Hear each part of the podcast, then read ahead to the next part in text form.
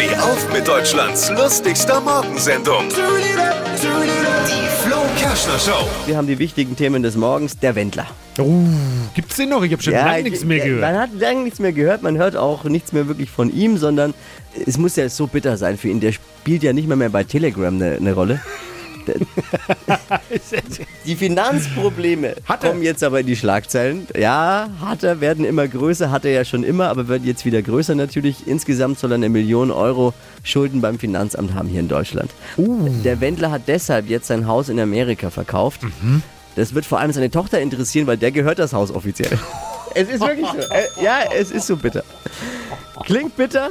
Ich frage mich ehrlich, wie lange dieser Wendler sich diese Laura noch leisten kann überhaupt. Da ist ja. Ja, ich meine, erst muss der Wendler sein Brut verkaufen, jetzt das Haus. Der Wendler verkauft im Grunde alles, alles außer seine Platten. also, bei Michael Wendler ist ausverkauft gerade.